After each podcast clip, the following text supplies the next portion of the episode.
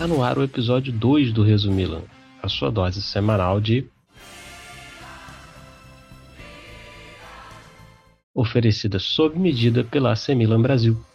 Eu sou Rodrigo Moraes e os assuntos dessa semana, que começou no dia 10 e terminou no dia 16 de janeiro, são a vitória do time feminino contra o Elas Verona pela Série A, a vitória do time masculino nos pênaltis contra o Torino na Copa Itália, as indas e vindas de Cautio Mercato, a partida desta segunda-feira contra o Cagliari pela Série A. Começamos, como sempre, pelo time feminino.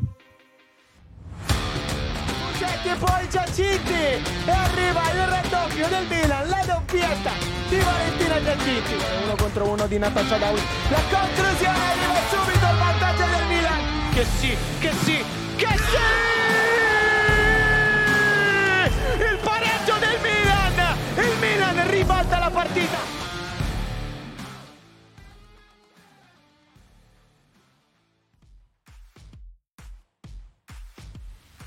Neste sábado, dia 16, a Série A voltou e o Milan, querendo deixar a derrota para a Fiorentina na Supercopa para trás o mais rápido possível, viajou para enfrentar o Elas Verona com apenas um objetivo: vencer. Maurício Gans promoveu a estreia como titular de Julia Simic e o retorno de Francesca Vitali contra, contra as Diallo Blue, e vimos no primeiro tempo que o Milan pode sim jogar bem e vencer. Jogando com as linhas altas, pressão na saída de bola e toques rápidos, não demorou muito para que, aos 23 minutos do jogo, Tutieri Timini se aproveitasse de um erro na saída de bola das anfitriãs e, com um lindo cruzamento, achasse Natasha Dowie bem posicionada na pequena área. A atacante inglesa só precisou dar direção à bola com uma cabeçada e comemorar seu sexto gol no campeonato. Daí em diante, a equipe voltou ao normal, priorizando a defesa e, apesar de ter desperdiçado algumas chances, conseguiu segurar o placar com tranquilidade até o apito final.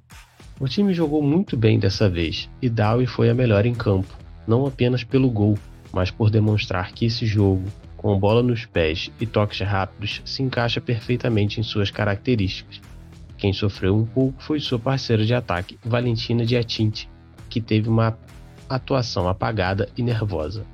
Não houve entrevista de nenhuma jogadora após o jogo. Com a vitória, o Milan chegou aos 30 pontos, consolidou a segunda posição na tabela e sua defesa como a melhor na Série A, com apenas 4 gols sofridos. Com o gol marcado, Dow se tornou a jogadora estrangeira com mais gols pelo Milan em uma única temporada, ultrapassando a marca de 5 gols da temporada passada da islandesa Thorvaldsdottir e da eslovena Dominika Čonč. Fechamos aqui o capítulo Milan feminino e vamos para o Milan masculino.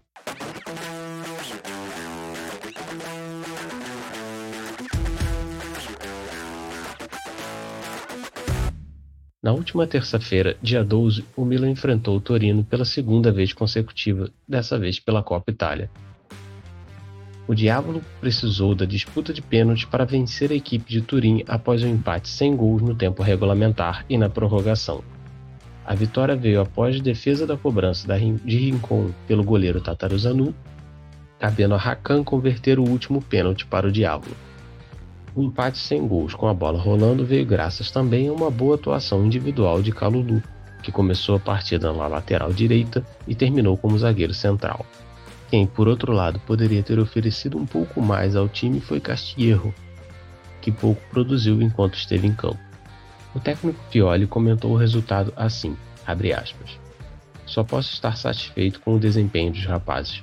Foi o quarto jogo em nove dias e não faltou ânimo ou intensidade.